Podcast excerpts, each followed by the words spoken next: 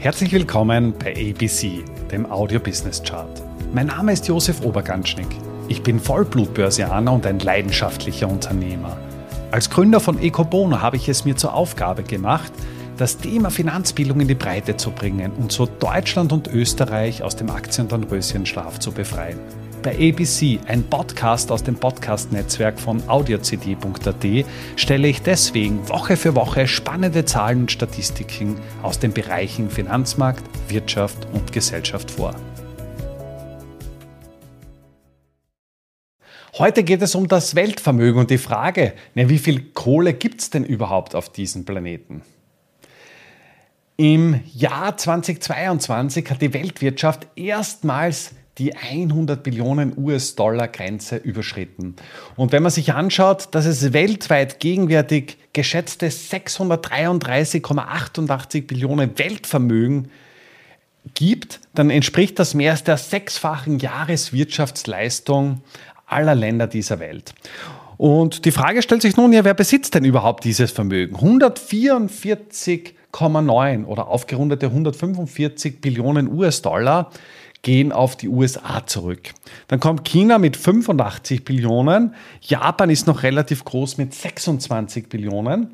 Und spannend finde ich, dass eben, wenn man noch hinzunimmt, Deutschland, Frankreich bzw. Indien und UK, dass eben diese Länder in Summe 69 Prozent des Weltvermögens für sich vereinnahmen. Und europamäßig, wenn man sich anschaut, also Deutschland mit 17 Billionen Vermögen ist mit Abstand ja, am reichsten, dann eben Frankreich mit 16 und auch UK mit 16. Die Schweiz mit 5 Billionen, aber in Relation zu den Einwohnern dann durchaus ein beträchtliches Vermögen. Österreich hat eben 2 Billionen geschätztes Vermögen, Italien eben 12 Billionen, also auch ein sehr reiches Land, wobei man hier auch irgendwo zwischen dem reichen Norden und dem armen Süden unterscheiden muss. Wenn man sich jetzt anschaut, ja, was steht denn jetzt überhaupt hinter diesem Geld, beziehungsweise welche, welche Kontinente stehen dahinter. Du siehst ja schon einen relativ dominanten Block mit Asien, das hier in Geld gehalten, beziehungsweise auch Nordamerika, aber auch Europa. Und diese drei Kontinente teilen sich das Weltvermögen mehr oder weniger zu sehr, sehr großen Teilen auf. Die Regionen Ozeanien, Afrika bzw. Südamerika hier oben sind tendenziell unterrepräsentiert. Von was sprechen wir jetzt?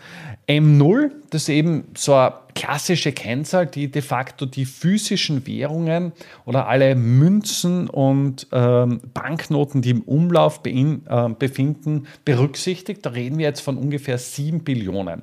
Dann haben wir M1. M1 Geldmenge ist M0, also wie gesagt alles, was irgendwo zirkuliert, plus eben das digitale Geld, was eben auf normalen Konten gehalten wird. Da bewegen wir uns jetzt schon in der Region von 59 Billionen. Bei M2 kommt dann noch hinzu eben äh, das Geld, was in, in Fonds geparkt ist, beziehungsweise in Sparkonten, da reden wir dann von ungefähr 125 Billionen. Das heißt im Umkehrschluss, dass ungefähr ja, gute 20 Prozent des Vermögens im klassischen Geldbereich gebunkert sind, also M1, M2 und M3. Darüber hinaus ist noch festzuhalten, dass das Aktienvermögen der Welt ungefähr 100 Billionen bzw. etwas mehr beträgt. Wir haben Kryptowährungen aktuell mit 1,18 Billionen bewertet. Immobilien als absolut größter Teil mit 281 Billionen. Rohstoffe mit 104 Billionen oder Gold mit 12,4 Billionen. Wusstest du eigentlich, dass alle Goldreserven dieser Welt einen Würfel ausmachen mit ungefähr 20 mal 20 mal 20 Meter?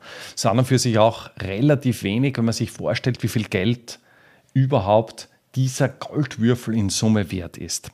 Die Frage stellt sich nun, wir leben in einer sehr inflationären Zeit. Das heißt, die Inflationsraten sind sehr hoch und es ist extrem teuer, gegenwärtig Cash zu halten. Um da ein gutes Gefühl dafür zu bekommen, wenn du eine Inflationsrate von 7% unterstellst über eine Laufzeit von 10 Jahren, bedeutet das, dass du den realen Wert deines Geldes halbierst. Das heißt, ein Hunderter wird de facto nur ein 50er. Und jetzt stellt sich natürlich für jeden von uns die Frage, wie gehen wir mit diesem Thema um? Wie kann ich mein Geldvermögen auch wirklich sinnvoll anlegen? In welche Assets und Investments investiere ich überhaupt, um am Ende des Tages überhaupt einen Realwertgewinn darstellen zu können? Damit sind wir auch schon am Ende der aktuellen Folge angelangt. Bei ABC, dem Audio Business Chart, werden Bilder zu Worten. Stay tuned und abonniere diesen Kanal. Ich wünsche dir eine schöne Zeit. Bis zum nächsten Mal bei ABC, dem Audio Business Chart. Servus und Baba.